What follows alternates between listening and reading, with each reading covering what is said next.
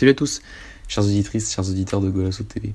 Euh, on est très heureux aujourd'hui avec toute l'équipe euh, de vous proposer, euh, presque un an après le départ de cette magnifique aventure, notre premier entretien. Et oui, les, acteurs du football ont, un peu plus de temps à nous accorder dû à ce confinement général imposé. Et, donc aujourd'hui, c'est l'actuel entraîneur adjoint, Vitor Severino, adjoint de Luis Castro, l'entraîneur du Shakhtar Donetsk, qui nous a donc accordé un, très long entretien de presque deux heures sur euh, d'innombrables sujets qui entourent euh, à la fois le football portugais, mais aussi euh, le football en général. On a parlé donc de la formation académique des entraîneurs au Portugal, du football de formation, aussi au Portugal, du monde professionnel, du championnat étranger qu'est le championnat ukrainien, mais aussi le, leur, passage du côté de la première division portugaise, de la Coupe d'Europe aussi cette année, à la fois la Ligue des Champions et la Ligue Europa. on a aussi parlé de sujets plus globaux euh, que sont les que sont qu'est le jeu qu'est la tactique avec euh, une discussion sur sur des, sur des principes des idées euh, sur le modèle de jeu la périodisation tactique la nouvelle ère de, de la stratégie on a aussi évoqué à la fin l'état de notre football portugais, à la fois notre football professionnel mais aussi notre football de formation. Voilà, on a évoqué plein de sujets et on tenait dans un premier temps à, le remercier de nous avoir accordé autant de temps euh, pour évoquer donc tous ces, tous ces thèmes. Euh, donc euh, aujourd'hui, voilà une première partie sur, comme qui a pour sujet principal la formation académique des entraîneurs au Portugal et le football de formation jusqu'au monde professionnel. un entretien, donc une première partie qui dure environ 45 minutes, qui est entièrement traduite sur YouTube, puisque l'interview a été réalisée en portugais par, par moi, Mathieu et, et Dani. Euh, donc si vous êtes sur euh, Apple Podcast, euh, Spotify, Deezer, les différentes donc, plateformes de, podcast, l'interview sera en portugais. Et si vous avez besoin de la traduction, la traduction est donc sur YouTube. Je vous laisse donc avec cette première partie de notre entretien avec Victor Severino. Olá a todos, uh, bem-vindo a, um novo podcast uh, em, português hoje, porque temos uh, o, orgulho de, apresentar com, Dani a, nossa primeira entrevista no Balanço TV, quase um ano depois do, depois do início de, desta aventura, deste projeto Golaço TV.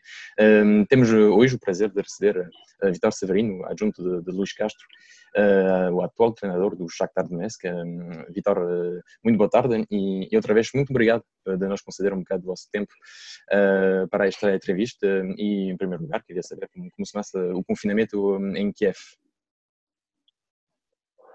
Muito boa tarde, é um prazer para mim, obrigado eu pelo convite. Tem sido um momento, este confinamento tem sido um momento também para, para partilhar, para estar junto das pessoas desta forma, e talvez seja uma coisa que se possa manter no futuro, porque realmente as pessoas têm falado um bocadinho mais de futebol do que normal. Tem-se evitado tanto falar de polémicas, falado um bocadinho mais do jogo, do treino, e se calhar o público que observa também é menor, não há tanta gente a querer ver isso, mas pode ser que haja aqui um contributo nosso para que possa crescer um bocadinho. Por isso, muito obrigado um, pelo vosso convite. O confinamento está a ser vivido, eu julgo que da mesma forma que, que, que em todo o mundo, ou pelo menos que vocês, e aqui em Portugal, nós estamos em Kiev, Chegámos na Liga Europa um, no, dia, no dia 13, se não me engano, depois do jogo com o Wolfsburg.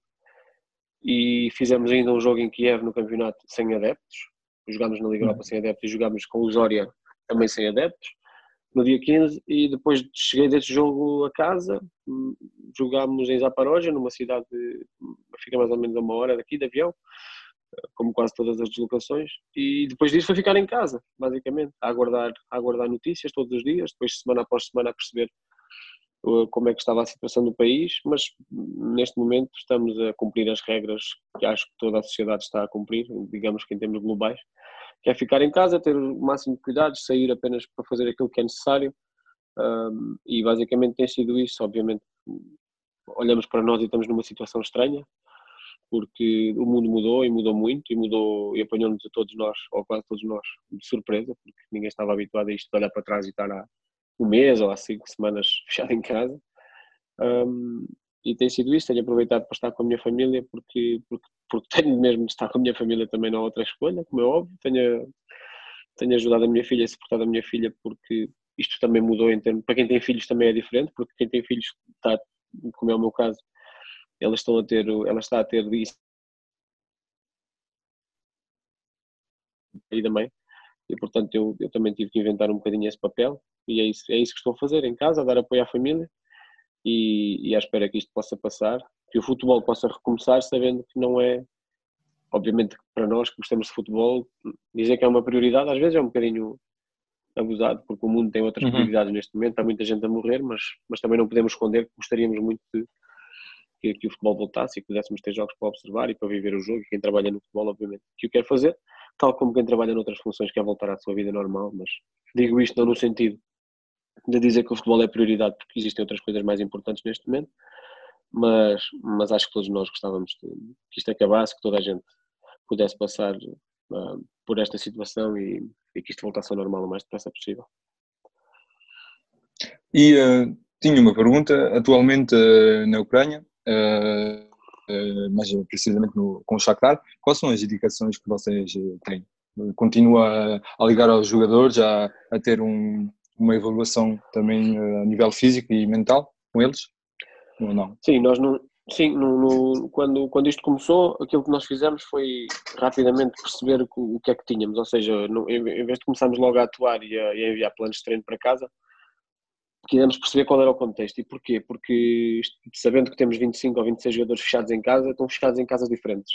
Há jogadores que estão sozinhos, há jogadores que estão com filhos e que também, e também têm de dar apoio aos seus filhos que estão em idade escolar, há jogadores que têm um filho, há jogadores que têm três filhos, Há jogadores que moram em eh, vivendas e que têm espaço exterior para fazer atividade física e há outros jogadores que estão num apartamento. Há jogadores que são daqui, que são ucranianos e que estão com a sua família, portanto têm um contexto social diferente daqueles jogadores, por exemplo, que estão aqui e que não têm mais ninguém, alguns jogadores brasileiros que não, não, não têm ninguém, que estão sozinhos. E tudo isto é importante quando se vai preparar alguma coisa ou quando se vai organizar alguma coisa. Portanto, fizemos essa, essa primeira parte da avaliação e começámos a tentar desenhar tarefas, programas funcionais que também pudessem ser um bocadinho ajustados à, à, realidade de cada jogador que está fechado em casa. Neste momento continuamos a fazer, eh, a enviar esse tipo de indicações, dentro de todas as, enfim, os problemas que temos associados a isso, porque, porque as condições não são as melhores, como é óbvio. Um, temos dois momentos de contacto semanalmente com os jogadores em termos de trabalho, seja, o trabalho é orientado por um dos membros da equipa técnica, mas apenas duas vezes por semana. No, no, no resto da semana eles treinam e enviam para nós o feedback que nós solicitamos, um, relativamente à forma como se sentiram após o treino. Há uma série de, de indicadores que eles enviam ao nosso preparador físico. Um, e depois tudo é controlado em termos de planos de nutrição que são enviados individualmente para cada um dos jogadores, porque já sabemos que isso também é um problema nesta altura. O jogador passa mais tempo em casa, tem, tem que comer de forma ajustada porque o desgaste energético também é completamente diferente daquele que ele tem no seu dia a dia, por muito que faça o plano que nós pedimos para eles fazerem. Então temos a cuidar nessas três dimensões: no tipo de exercício físico que fazem em casa, no tipo de, de, de consumo energético, digamos assim, ou de nutrição que eles têm em casa, e, e no feedback que eles nos dão a nós um, após cada um dos dias. Neste momento eles ainda estão em casa, mas agora estamos a preparar a próxima fase, que é, sem saber ainda em que data, quando é que podemos começar a fazer algum tipo de trabalho uh, no campo, sendo que ainda com muitos cuidados, sem contacto físico, sem contacto qualquer tipo de. E é mais complicado, então. Sim, é muito complicado, mas uh, vamos tentar fazer passo a passo, perceber quando é que podemos, para além do trabalho que faz em casa, ir ao nosso centro de treinos fazer algum tipo de atividade, mas com todos esses cuidados. Mas isso só vai acontecer quando existir, obviamente, um ok das, das entidades que regulam o país nós, nós só podemos então regressar, nós só podemos voltar ao trabalho quando isto não, não é uma decisão só nossa, não é uma decisão da equipa técnica dizer, olha, nós queremos muito voltar a trabalhar. Obviamente temos que respeitar todas as indicações do departamento médico, as autoridades locais e, claro, que é uma falta de respeito nós eh, tomarmos uma decisão quando o país está todo em, em sentido contrário. E também temos de dar o exemplo, como é óbvio, por isso. A começarmos vai ser com vai ser um começar quase que fazer o que se faz em casa, mas fazer na relva. Um, e neste momento faz a diferença, faz muita diferença, porque esta parte social também foi retirada aos jogadores. Só o facto de sair de casa e de poder ir a algum sítio, uh, parece que estamos num mundo novo. Eu tive que ir ao centro de treinos há uns dias e toda a viagem de carro até ao centro de treinos e eu chegar ali foi tipo uma explosão de energia interior que eu próprio não sabia que podia acontecer, porque depois de tanto tempo confinado em casa, é quase que sentir que afinal ainda existe um mundo lá fora e afinal coisas ainda estão onde estavam mas uh, lá está, temos que ser dados passos nesse sentido com alguma calma. Está bem. Então, e por enquanto não tenho nenhuma indicação de culpa da Federação Ucraniana sobre a possibilidade de, de, de, regressar a jogar. Enquanto não, não, não ainda não. Indicação não. O que, o que sabemos é que as coisas estão a ser avaliadas semana após semana e, e, estamos a aguardar. Mas indicação em termos de data nós ainda não, ainda não temos, ainda não sabemos mesmo quando é, que, quando é que poderá ser retomado o campeonato. Os números de infectados são baixos, os números uhum. oficiais na Ucrânia são baixos, e, o, que é, o que é bom para nós, porque é um país de 40 milhões e tem números uh, baixos para, para a sua população. As fronteiras foram fechadas muito cedo na Ucrânia, muito mais cedo do que noutros países. Talvez tenha sido uma, uma medida, provavelmente terá sido uma medida que ajudou a isso. Hum, e, e, e, as pessoas estão a respeitar, estão a cumprir, mas não, não temos datas ainda, infelizmente. Está bem, está bem, muito bom. Então, sobre a primeira parte da, nossa entrevista e sobre, sobre um, o, o Vitor Severino, um, em primeiro lugar, queria hum, falar um bocadinho mais sobre o início da sua carreira. Uh, acho que nunca foi jogador profissional, uh, foste diretamente pela faculdade uh, em, em, Coimbra. Uh, o que é que pode uhum. nós dizer sobre o, um, as inspirações, porque privilegiar uma carreira na universidade, universitário e também os primeiros passos na Académica Coimbra com, como treinador do, do Sub-17 até treinador adjunto do Sub-17 até ser coordenador da, da, formação no clube da Briguesa. Uhum. Uh, eu acho que o caminho foi um caminho. Eu, eu, no início, eu joguei futebol quando, quando era miúdo e, obviamente, era apaixonado pelo futebol, como eu acredito que vocês também sejam apaixonados por futebol, e certeza que o são. E, e, acho que temos, normalmente, temos um percurso inicial que é semelhante. Todos nós queremos ser jogadores de futebol quando somos mais jovens. Quem é quem gosta do, do jogo, se alguém lhe perguntar o que é que quer ser, diz que quer ser jogador de futebol. E, obviamente, eu gostaria muito de ter sido profissional de futebol mas, hum, mas também percebi cedo que para jogar a esse nível que eu gostaria, que não, não existia qualidade suficiente. Fiz o meu percurso normal. Foi, pronto, somos semelhantes nesse aspecto então. E, e até aos meus 18 anos joguei futebol federado, uh, mas depois há, há o meu percurso académico normal, escolar, e entro na universidade. E quando entro na universidade, passo a dedicar-me a 100% à, à, minha, à minha vida académica e tinha definido, gostaria muito de ficar ligado ao futebol e gostaria muito de ser treinador de futebol, eu sabia isso porque também um, coincide mais ou menos com a altura em que, não, não, não, não todo o percurso, mas durante o meu, a minha entrada na faculdade e a minha licenciatura existe aquele boom de treinadores, existe aquela, aquele fenómeno Mourinho, começa-se a falar muito da periodização tática, começa-se a falar do professor Vitor Frade, e quando surge o Mourinho, acho que surge para mim, para muitos jovens, o sonho de, ou, ou o clique de se calhar aquela coisa de se calhar é possível ser-se treinador de futebol sem, sem, sem, sem que exista por trás um passado de, de, de ser um grande jogador de futebol. Se calhar é possível. E eu acho que isso inspirou-me a mim e acho que inspirou muita gente. E, e depois tive a sorte de ir conhecendo algumas pessoas durante o meu percurso. Aí na faculdade, a partir do meu segundo, terceiro ano, estava completamente focado em, hum, em, em, tentar chegar, em tentar ser profissional de futebol, ou pelo menos em desenhar um caminho, porque demoraram, demorei muitos anos, não foi não foi desenhar o projeto e dizer, olha, gostava de ser treinador de futebol e aquilo apareceu-me logo a primeira oportunidade, não foi assim. Um, mas, um, mas na minha faculdade existia, eu e mais pelo menos 20 colegas meus estávamos na especialização em futebol, todos nós tínhamos esse sonho, esse objetivo e andávamos à procura de, de oportunidades, oportunidades de estágio, oportunidades de, de ver outras pessoas a treinar, oportunidades de, de poder estar presentes em contextos profissionais, mas era muito mais difícil, porque nessa altura Hoje em dia nós temos isto, temos as redes sociais, temos uh, chegar ao contacto com uma pessoa que trabalha no futebol profissional não é assim tão difícil, não é assim tão difícil, mas, mas há uns anos atrás era, era uma tarefa, era uma missão quase impossível, não se chegava assim ao contacto com, pessoas que trabalhassem na top ou, ou, que fossem sequer profissionais de futebol. Então eu faço o meu percurso na faculdade, normal, e, e quando termino a licenciatura volto para casa, porque eu não sou de Coimbra, sou, sou de, de, de, uma, de, sou de Peniche, fica mais ou menos a 160 km e eu regresso.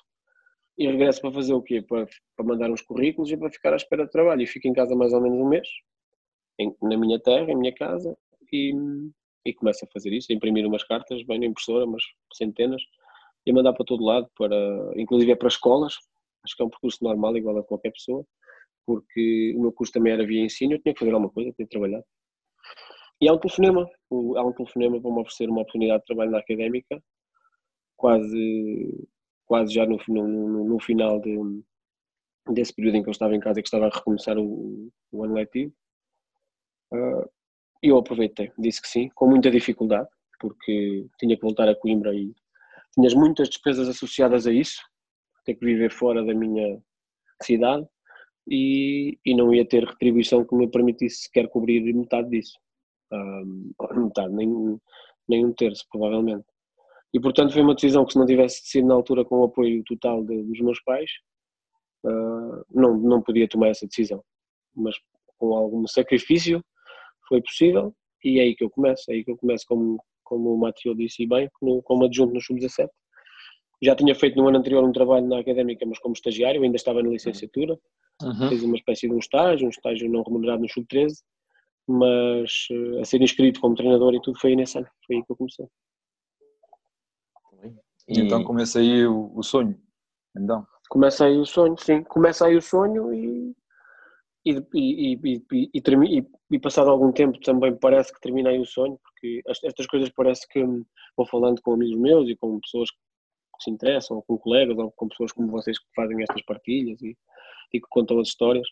E parece às vezes que, é, que os percursos são um bocadinho cor-de-rosa, não é? Começar na Distrital e chegar até à Liga dos Campeões, ou, ou começar na faculdade, depois sub-15, 16, 17, e parece que o caminho é todo limpo e não é assim, porque as coisas, o caminho não é todo limpo, não é autoestrada. Isto para dizer o que ao final de mais ou menos dois, três anos, eu, eu era adjunto ainda no Sub-17. Entretanto já tinha passado pelo Sub-15, mas tinha voltado ao Sub-17 e depois de perdermos um jogo com o Futebol Clube do Porto, o treinador com quem eu trabalhava foi dispensado, foi chamado na altura à coordenação e dispensaram-no. E eu acabei por ser, e eu fui dispensado também, fiquei algum tempo à espera que me falassem comigo, mas percebi que, que a decisão estava tomada. E então o sonho começa, mas passado estes dois, três anos o sonho acaba, porque eu olho para mim e digo, e agora, e agora o que é que eu vou fazer? Fui, já não estamos no, nem sequer no sub-17 académica, um, porque as pessoas que decidem podem decidir isso, isso acontece no futebol, se calhar é uma boa preparação para o futuro, porque as coisas funcionam, funcionam assim, quem toma decisões pode, pode, pode decidir, decide quem é treinador, quem não é, quem fica, quem não fica. Na altura fiquei muito triste, muito chateado, mas hoje olho para trás e, e vi, vejo que isso também foi um ponto de viragem. Foi um ponto foi uma motivação? Tal, na altura não foi motivação, na altura foi uma. Sim, eu entendo o que queres dizer. Foi, na altura foi uma grande desmotivação e uma grande tristeza mesmo. Uh, foi um quase que atirar a toalha ao chão e dizer nunca, se calhar nunca vai dar, se calhar não vou conseguir, porque agora o que é que eu vou fazer, por onde é que eu vou começar outra vez? Eu estava na Académica, que é o, acaba por ser o clube mais representativo da região, o clube de Primeira Liga, e claro, qualquer jovem que começa a treinar tem o sonho de estou no sítio certo para crescer e de repente já não estou. E agora o que é que eu vou fazer? Não tenho contactos, não tenho grandes conhecimentos, era muito jovem, não fui jogador de futebol, com quem é que eu falo, o que é que eu vou fazer? E, e lá está, foi quase um pensar, agora vou ter que começar tudo outra vez. E aparece-me um convite na altura, passados uns tempos, para treinar na Distrital de Coimbra, Campeonato Distrital de Coimbra. E, e, eu aceitei treinar no Campeonato Distrital de Coimbra e fiz uma época inteira. Uh, para além de estar no Campeonato Distrital de Coimbra, havia uma escola de futebol em Coimbra. Na altura, um polo do Sporting Clube Portugal, uma, uma pequena escola de futebol. Um projeto que estava a iniciar, que precisava de um coordenador técnico. Falaram comigo e eu comecei essas duas funções. No início, eu confesso que não, não sentia que estava a tomar aquela decisão, mas que pensava, se calhar não era bem isto que eu queria fazer não era coordenar uma escola de futebol com meninos de 6, 7, 8, 10 anos e treinar na distrital, se calhar, é o, se calhar vai ser o primeiro passo para nunca sair daqui. Mas ok, vamos em frente. E, e agora olho para trás e vejo que esse foi um ano super, super, super enriquecedor para mim, dentro da, da própria coordenação da escola um, e tudo o que isso envolve. E o treinar na distrital e não ter condições, ou ter pouquíssimas condições. Não ter autocarro para ir para os jogos, ter que andar a dar boleia aos jogadores, ter que meter o material de treino no carro. Isso é que isso é o que 90% dos treinadores passam. E, e, e, eu consigo eu consigo dar valor a isso porque eu passei por lá eu passei por lá um ano e ainda por cima um ano que era um ano de frustração meu porque tinha sido no fundo dispensado do sítio onde eu queria estar. E passado um ano recebo convite novamente da Académica entretanto mudou a direção da Académica e quem chegou achou que achou que eu tinha perfil para entrar para entrar na Académica mas agora já como coordenador. Portanto eu saio como adjunto do Sub-17 e volto já como, com a responsabilidade de coordenar o futebol todo de formação da académica, desde, desde os júniores até, até ao sub-10. Ok. E, e, poucos depois tenho um encontro com, com o Luís Castro. Uh, acho que foi um ano antes de, de, mudar para o Futebol Clube do Porto. Sim, mais ou menos um ano. Então, eu, eu dizia-te há bocado, nós temos que conhecer as pessoas certas, não é? Porque hum. As oportunidades nas nossas vidas surgem quando nós somos competentes, acho eu. Mas se a pessoa é muito competente e não sai de casa e não conhece ninguém, vai morrer com a sua competência, porque não está ligado, não está conectado. E se alguém, de repente, se o mercado de trabalho pede alguém muito competente e essa pessoa não tem os seus contactos, ninguém vai saber que ele existe. E, e, é aí que eu falo um bocadinho da questão da sorte. Sorte neste sentido, estar no sítio certo, à hora certa e ter uma série de competências. Por isso eu costumo dizer que é importante irmos enchendo a, a nossa bagagem o mais, que se, o mais que se possa, com conhecimento, com experiências diferentes, com enfim, histórias, falar com pessoas, viver as coisas, porque quando a oportunidade chegar, ah, ela vai exigir uma série de competências, não é só dizer que estamos lá e conhecemos a pessoa certa no dia certo. Essa oportunidade também vai exigir, e vai exigir o quê? Vai exigir um determinado grupo de, de competências. O mercado não procura só a pessoa que conhece bem aquela ou conhece bem outra, procura alguém com um determinado perfil.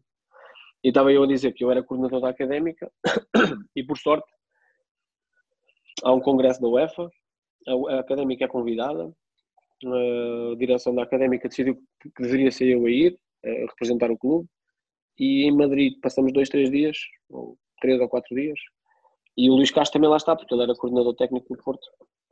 E nós conversámos durante três ou quatro dias com ele e com outras pessoas que eu conhecia ali, o Renato Paiva, que é o treinador que é muito meu amigo e que também eu conheci nesse. Eu conheço o Renato no mesmo dia que conheço o Luís e guardamos uma amizade ah, muito forte okay. até, o dia, até o dia de hoje. Um, estava, e estavam outras pessoas, o Gil Andrade, que hoje é adjunto do Jorge Simão na Arábia, também o conheci nessa formação, o Emílio Peixe também lá estava, uh, o Pedro Duarte, que é treinador do Estoril na segunda Liga, também o conheci nessa uhum. formação e ficámos todos amigos até hoje e conhecemos-nos todos nesses três ou quatro dias que por acaso estivemos ali juntos. E pronto, e, e depois mantive o contacto com todas essas pessoas até que, passado algum tempo, surge um contacto do Luís Castro e surge a oportunidade de ir para o Porto, na altura como adjunto da equipa B, para trabalhar com, com o professor Zé Guilherme como adjunto, porque o Luís tinha passado para a equipa A. Um, naquele momento em que sai o Paulo Fonseca, o Luís uhum. passa para a equipa A, o José Guilherme assume a equipa B e eu entro no Porto como adjunto nessa altura, saio de Coimbra e, e aí passa a dedicar-me a 100% ao futebol. Ok, e no ano a seguir então você fica, fica na, na, na equipa dos Júniores do, do Porto e fica a ser o adjunto do António Folha. Certo, certo. No ano a seguir o Luís Castro volta à equipa B porque o Futebol Clube do Porto contratou o Juliano Lopetegui. Uhum. Sim. O Luís Castro passa para a equipa B, toda a sua equipa técnica acompanha mas o Porto decide iniciar esse projeto do António Folha ser treinador principal e, e é-me atribuída essa função. Eu conheço aí o, o, Folha e trabalhei com ele dois anos, dois anos e alguns meses até sair para o Rio Ave como adjunto. Uhum. Uh, e, e, lá está, tal, tá, o que eu vos dizia há bocado de, dos conhecimentos, dos contactos.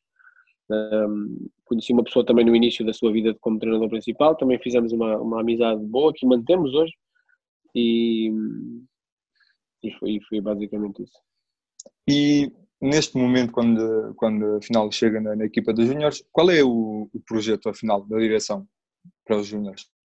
É tirar o máximo do, do, dos jovens para chegar à equipa B e depois uh, aumentar? Sim, um projeto de formação no Futebol Clube do Porto, obviamente que, que, que passa por aí. Os jogadores júniores no Porto já são jogadores, quase todos eles, profissionais. Ou, não, ou se não são profissionais, são jogadores que estão no, à porta do profissionalismo. São jogadores que o objetivo ali é retirar rendimento. Na altura havia, havia muito até a frase, de, ou, ou o lema, ou o princípio de se dizer um plantel, três equipas. Que era termos uh, a equipa de Júniors, a equipa B e a equipa A como três polos fundamentais em, em, que o objetivo era fazer os jogadores crescerem desenvolverem-se para poderem um, chegar à equipa A.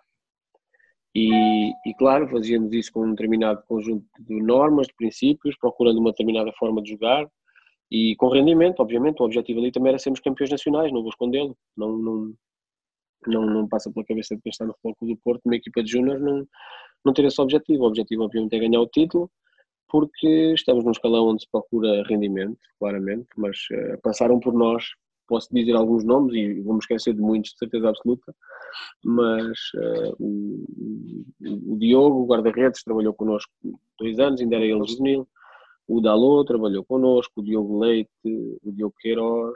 Uh, Levi Faustino também não? O Levi Faustino não trabalhou comigo nos Júnior, mas eu fui treinador dele no Sub-14 e no Sub-15, uhum. tal como do Rodrigo Valente, que é da mesma geração do Levi. Então. Um, eu posso dizer muitos mais. Chegou, chegou, a ter, chegou a ver o Félix, não? Antes da, da, sua, da sua ida? Porque quando você ele... chega, ele ainda está no Porto. Sim, sim, sim. Ele ainda está no Porto, mas ele, ele estava na equipa do Bino na altura, junto no Sub-17. Uhum. Uh, ou com o Mário Silva no Sub-16. Eu acho que ele estava no plantel Sub-17 e no ano a seguir ele vai embora. Eu lembro-me dele ir embora, eu não o conhecia, ou seja, ele não era meu jogador, conhecia-o, mas eu não, eu não era treinador dele. Eu estava ele e o irmão dele, eram os dois atletas, eram os dois jogadores do Floco do Porto e saíram os dois no, no mesmo ano. E neste, neste momento, há alguma noção que ele tem uma coisa a mais com, com os outros jogadores? Ou, ou não? O Nem por isso. Uhum. Sim. Neste momento. Uhum. O João é um jogador eh, fantástico, acho que está fora, acho, acho eu que toda a gente concorda. Depois a discussão do valor de passos, e são discussões que não são para mim, são discussões Sim, mas estou a dizer na altura, no Porto, dentro do, da estrutura. Na altura, na altura o, o, é assim, tal como houve a questão do João Félix, houve a questão de outros jogadores que estavam no Futebol Clube do Porto, o mercado, entre aspas, acaba por ser agressivo. Um jogador, quando está em determinada idade, não é um jogador que já tem contrato. Uh, e, e, há ali coisas que não se podem contrariar. Eu não conheço o processo a fundo, sinceramente, nem mesmo que eu conhecesse também não seria muito coerente da minha parte estar a falar sobre isso.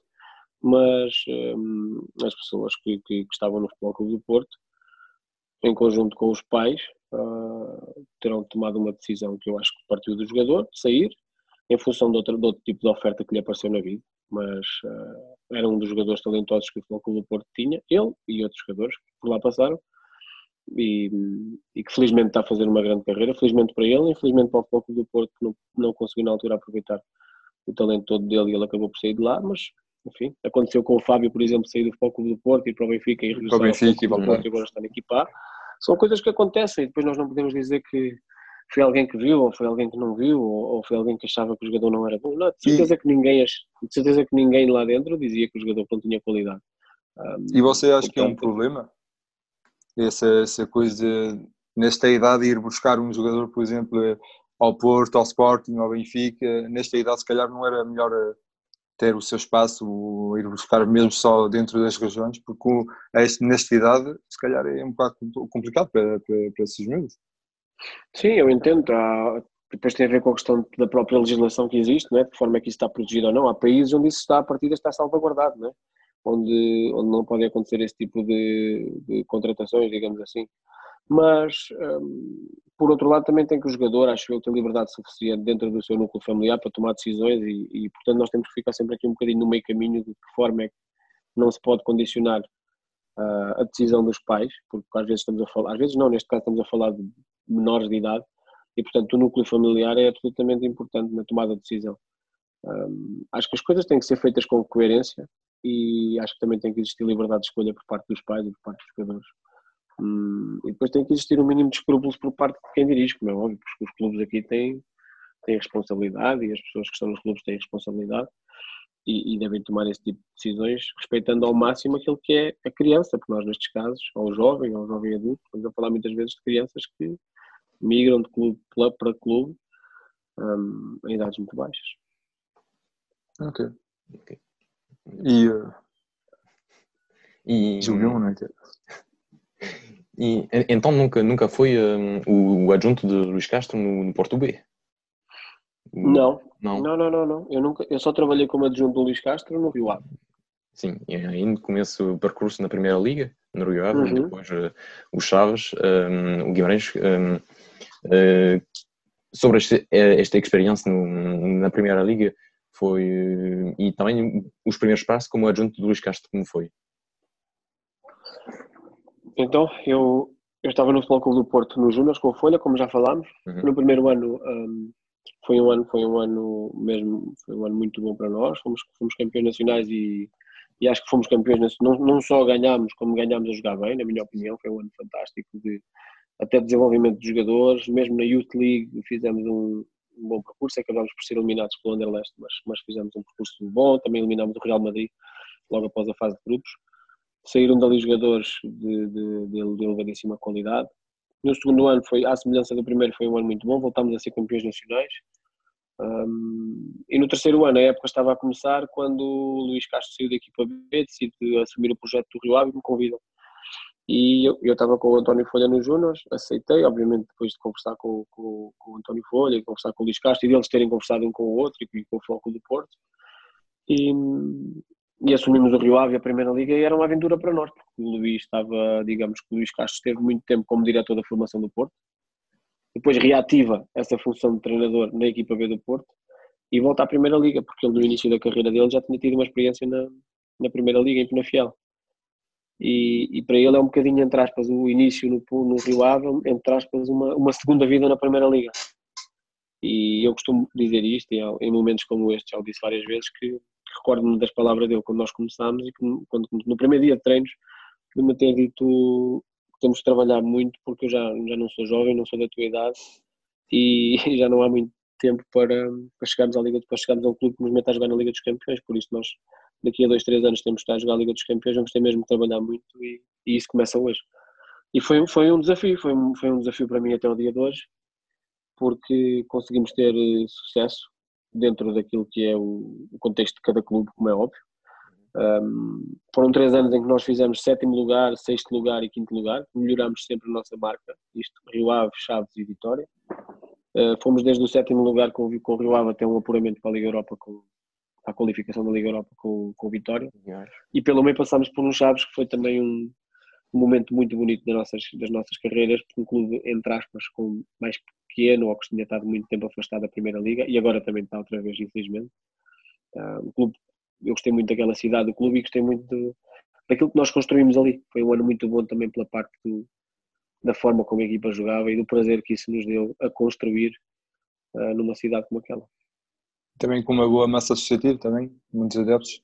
Sim, muitos adeptos, muitos adeptos, muito, muito, muitos imigrantes que, que, Também. que apoiam, muitos, mesmo muito, muitos imigrantes. Aqueles meses de julho, agosto, a cidade parece outra cidade, acho que se deve triplicar ou quadriplicar o número de pessoas, são pessoas que gostam muito do desportivo, que vão ver os jogos. Nós temos logo no início, nesse mês, felizmente, porque as pessoas gostam disso e pessoas que estão fora. O Chaves tem, uma, tem muitos adeptos, uhum. quando digo que tem muitos adeptos, nós temos que falar do contexto português, não é? É. porque hum, as pessoas começaram a ficar entusiasmadas e começaram a ir cada vez mais ao estádio. Infelizmente, nós dizemos que tem muita gente no estádio em Portugal. Para a maioria dos clubes, se tiver 5, 6 mil pessoas, dizemos que tem muita gente, e isso é pouco. Porque nós chegamos a Guimarães e Guimarães tem no mínimo 15, 16, 17, uhum. no mínimo. E, e, e, se começam a ficar entusiasmados, tem 20, 21, 22, por aí fora. E, e aí não, não, há, não há outro clube como a Vitória nesse aspecto não existe outro contexto como aquele. Mas em Chaves eh, era muito bom sentir isso, porque é uma cidade que fica no norte, afastada de tudo o que é central, às vezes um bocadinho esquecida pelo país, e notava-se esse orgulho das pessoas de verem que o seu clube jogava bem, que conseguia ter boas exibições contra grandes clubes com outro tipo de poder. E, e, e há bocado eu já disse, e, e, agora já me recordo o que é que ia dizer, que foi no, no, mês de agosto conseguimos ter um jogo com o Benfica e eu notei o que é que, a alegria que foi ah, nós sim, podemos ter um jogo nós podemos ter um jogo grande em Chaves foi uma, foi uma alegria enorme na cidade, esgotaram os bilhetes todos no, no momento, porque receber ali um clube como o Benfica, como o Porto e como o Sport, depois de tanto tempo afastados da, da Primeira Liga, embora no ano anterior eles tenham estado na Primeira Liga com o Jorge Simão e depois com o Ricardo Soares, mas as pessoas ainda estavam a viver aquilo um bocadinho de o Chaves está na Primeira, o Desportivo está na Primeira. E eu, eu vivi um bocadinho isso, dos imigrantes, das pessoas que estão longe, com as famílias, de, a corrida à loja, a comprar os equipamentos, quando se uma camisola, esse tipo de coisas mais puras, digamos assim, do futebol. Foi, eu vivi isso em Chaves e, e, e foi um ano muito, muito mesmo, muito feliz para mim. E entre o, Chaves, o, o Guimarães e, o Rio qual foi a, a equipe que mais uh, respeitou as suas ideias de jogo? Um modelo foi o mais conseguido uh, entre as três equipas? Ah, olha, foram três momentos diferentes. Eu, a ideia de jogo, a ideia de jogo, aquilo que suporta depois a construção do modelo é a mesma, como é óbvio, porque Sim. nós, em termos de filosofia, forma de ver o jogo, aquilo que nós consideramos que é, um, que, é, que é um bom jogar ou que é o nosso jogar, não é o melhor do mundo, mas que é o nosso, que são as nossas ideias. Nós, essa, digamos que é a semente de todo o que é o processo que nasce a seguir. Só que depois a zona onde, onde se planta a semente é diferente, porque em Vila do Conde o Rio Ave é um clube tem uma determinada estabilidade na Primeira Liga é um clube que tem um determinado passado e que tinha determinadas conquistas num passado recente e até com uma equipa sempre a jogar com alguma qualidade, mas que normalmente não tem adeptos no estádio, tem pouquíssimos adeptos no estádio, infelizmente, que é, um, é, é também um clube de gente muito boa e uma cidade de gente boa, mas infelizmente tem pouca gente no estádio, era uma coisa que deixava alguma tristeza. Um, mas nunca nos sentimos desrespeitados nesse sentido de, de, sermos pressionados para jogar ou não de uma determinada forma, porque as coisas, sabes que o que valida depois qualquer processo são os resultados, como é óbvio. Eu, eu vou-te dar dois exemplos, e o Guimarães, fica, o, Vitória fica aqui no meio, que é, nós chegamos ao Rio Ave para substituir o Mister Nuno Capucho, há mais ou menos a décima, eh, décima jornada, nós entramos à décima primeira. Nós chegamos e fazer, ganhamos, ganhamos, ganhamos, nós ganhamos três ou quatro jogos seguidos. Ora, tudo o que vem dali para a frente começa a ficar validado, não só nos olhos de quem vê, como adepto, mas também nos jogadores. Ou seja, é muito mais fácil trabalhar um processo em cima de momentos de sucesso, ou de fazer alguém acreditar em alguma coisa quando se ganha. E, portanto, se calhar aí foi o mais fácil. Eu acho que o, o projeto do Rio Ave, para nós, foi o mais fácil, foi o mais. Eh, que teve mais fluidez. Nós chegámos, apresentámos aquilo que queríamos fazer e imediatamente começámos a ganhar, ganhar, ganhar, ganhar, nem sempre jogando da melhor forma e nem sempre jogando da forma que nós queríamos fazer daí para a frente, mas isso ajudou a validar. Foi uma ajuda muito grande. E agora o projeto é em Chaves, o segundo ano em Chaves, após Rio Ave. Nós começamos e nos primeiros cinco jogos perdemos quatro e empatamos um. A história é completamente diferente. Nós temos a mesma ideia, adaptamos ao contexto, adaptamos à cidade, ao clube, etc. e tentamos montar o nosso modelo para aquela realidade mas não ganhamos a ninguém. Temos um ponto em cinco jornadas. E o que é que começa a acontecer? Desconfiança, os adeptos começam a subir a equipa, cada vez que a equipa tenta fazer um passo recuado, ou cada vez que a bola andava para, para trás, os jogadores eram assobiados, cada vez que havia mais de quatro ou cinco passes seguidos, ou que a bola não era lançada, ou que não havia um cruzamento, ou que não havia uma bola na área, os jogadores começavam a ser assobiados, e depois é, é por isso é que eu digo que o outro teve mais fluidez e este foi muito mais difícil, este exigiu muito mais de nós, uh, exigiu muito mais dos jogadores. Mas é aqui, é aqui é que entram as tuas convicções, as tuas crenças e a tua capacidade de refletir e de pensar: nós estamos a perder porque jogamos desta forma? Ou nós não estamos só a perder porque jogamos desta forma, estamos a perder por uma série de coisas e temos de refletir, pensar, ajustar e, e tomar decisões. E as decisões que nós tomamos não, não, não, passaram nunca por passar de uma ideia de jogo de envolvimento, de construção, de querer ter a bola, para uma ideia de jogo, começar agora a jogar mais baixo e bater a bola na frente. Nunca fizemos isso. O que é que voltou a revalidar isto e porque é que esse ano acabou por correr mesmo muito bem e o Chaves fez a melhor pontuação de sempre na Primeira Liga, fizemos um sexto lugar e quase, e quase que conseguimos um lugar na Europa com o Desportivo de Chaves, uhum. teria sido ainda melhor. Um, foi, começámos a ganhar jogos. Portanto, nós somos um, todos apaixonados por uma determinada forma de jogar A ou B, mas aquilo que valida as coisas são os resultados e não há como fugir a isso. O futebol é rendimento. Agora, uh, ninguém nos pode obrigar a gostar de jogar mais de uma determinada forma ou a não perseguir ou a não ser apreciador de uma determinada componente estética do jogo. Isso tem a ver com as nossas convicções.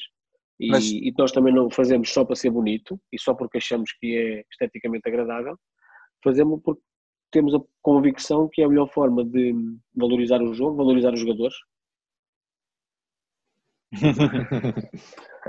valorizar o jogo e valorizar os jogadores e porque achamos que é o, que é o caminho, para nós é o melhor caminho para se conseguir ganhar jogos. Mas como é que se, como é que se motiva um jogador, um jogador, o um grupo de jogador que estão a, a querer eh, colocar um modelo de jogo, uma filosofia e vocês achem que é a melhor forma de, de resultar, de, de, ter um bom futebol e se, se os resultados não, não seguem, como é que o jogador pode, como é que vocês conseguem, uh, não sei como dizer. Sim, eu entendo. Está, está, está a entender? Sim, ter sim, o jogador a seguir as ideias sempre, não deixar... Claro, esse, sim, sim, sim. Esse é, esse muito é mental, o, é finalmente. Esse é o grande desafio, esse é o grande, grande, grande, grande desafio do treinador, é esse porque como é que se convence alguém de que este é o caminho se este caminho aparentemente não está a ter resultados? Uhum. Uh, esse, esse, é o grande desafio. Agora a questão é, se nós olharmos e se nós analisarmos as coisas só do ponto de vista quantitativo e, e, e que vocês vão dizer, ok, mas um clube como o Chaves tem que olhar para as coisas assim porque tem que fazer pontos e tem que fazer pontos o mais depressa possível para tentar eh, assegurar o lugar na Primeira Liga. Mas, mas nós não olhamos só para as coisas dessa forma. E quando analisamos as coisas, e quando analisamos um jogo, e quando desmontamos uma análise e uma reflexão, há uma série de aspectos que têm que ser considerados. E nós temos que os fazer passar ao jogador. E depois, a capacidade que um treinador tem de fazer o jogador se apaixonar por uma determinada forma de jogar também tem muito a ver com o treinador.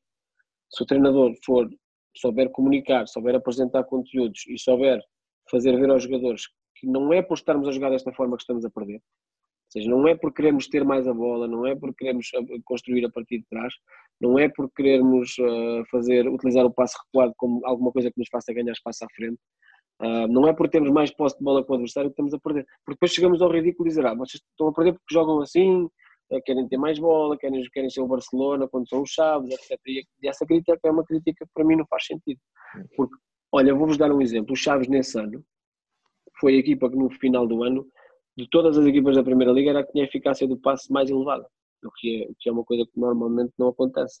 Normalmente quem tem esse tipo de, de, Isso é no número que não quer dizer absolutamente mais nada, só quer dizer isso, eficácia do passe, nada mais do que isso, mas o, o Desportivo de Chaves era a equipa que tinha esse número uh, mais elevado. E é um bocadinho uma consequência da forma como nós queríamos jogar e da forma como nós queríamos treinar. E, e claro, mas depois não vive sem resultados. Nós, eu falei de um processo de cinco jogos, e, e tu perguntaste, e como é que vocês conseguiram continuar a motivar? E, claro que foi uma tarefa dura da nossa parte, fazê-los acreditar naquilo. Na verdade, nunca tivemos problemas com os jogadores, foi um grupo de profissionais muito bom e que, na verdade, sentimos que desde o primeiro dia que queriam jogar assim e que se sentiam mais valorizados jogando da forma que nós queríamos jogar, de assumir o protagonismo, de querer ter a bola, de querer jogar mais no meio campo do adversário, de querer pressionar alto, de jogar com muito espaço nas costas da nossa linha defensiva. Eles estavam satisfeitos com isso mas depois, aquilo que faz a diferença é que, é, é, é que ganhamos um jogo. Nós ganhamos um jogo em casa, temos uma exibição, jogamos da mesma forma que jogámos nos últimos cinco. Uh, eu também não vou dizer que nos últimos cinco jogos, naqueles primeiros cinco, tivemos sempre azar e fomos sempre a melhor equipa, não, mas, mas, mas tivemos bons momentos. E de repente ganhamos um jogo e há ali um clique. E quando existe esse clique, uh, as coisas parece que acontecem por magia. E de repente passa a fazer tudo sentido e de uma época que começa nas primeiras cinco jornadas com alguns assobios para a equipa quando passava para trás, terminamos numa época em que os adeptos aplaudiam a equipa e que eu sei que os adeptos de, da cidade de Chaves se sentiam orgulhosos da própria crítica que, positiva que existia à equipa e o impacto que isso teve e da época que o Desportivo de Chaves fez. Ok. E depois, logo a seguir, vem o, o convite, o convite de Guimarães. Não, de Guimarães, sim de Guimarães, logo a seguir, e finalmente, mesmo se não é para, para a melhor parte da gente um, um grande, um, um, dos grandes, finalmente é um grande também, não é mesmo? Porque tem muitos adeptos, tem uma pressão enorme, e se calhar até foi o, a melhor preparação, se calhar, para chegar depois ao Shakhtar, não? Uh, sim, sem dúvida. O Vitória é um clube especial, é um clube com uma dimensão muito grande. É um clube com adeptos como eu nunca vi em Portugal. Não, não, não, dá, para, não dá para explicar. Nós vamos vai-se percebendo o fenómeno, vê esses jogos na televisão, vê esses adeptos de Vitória na bancada.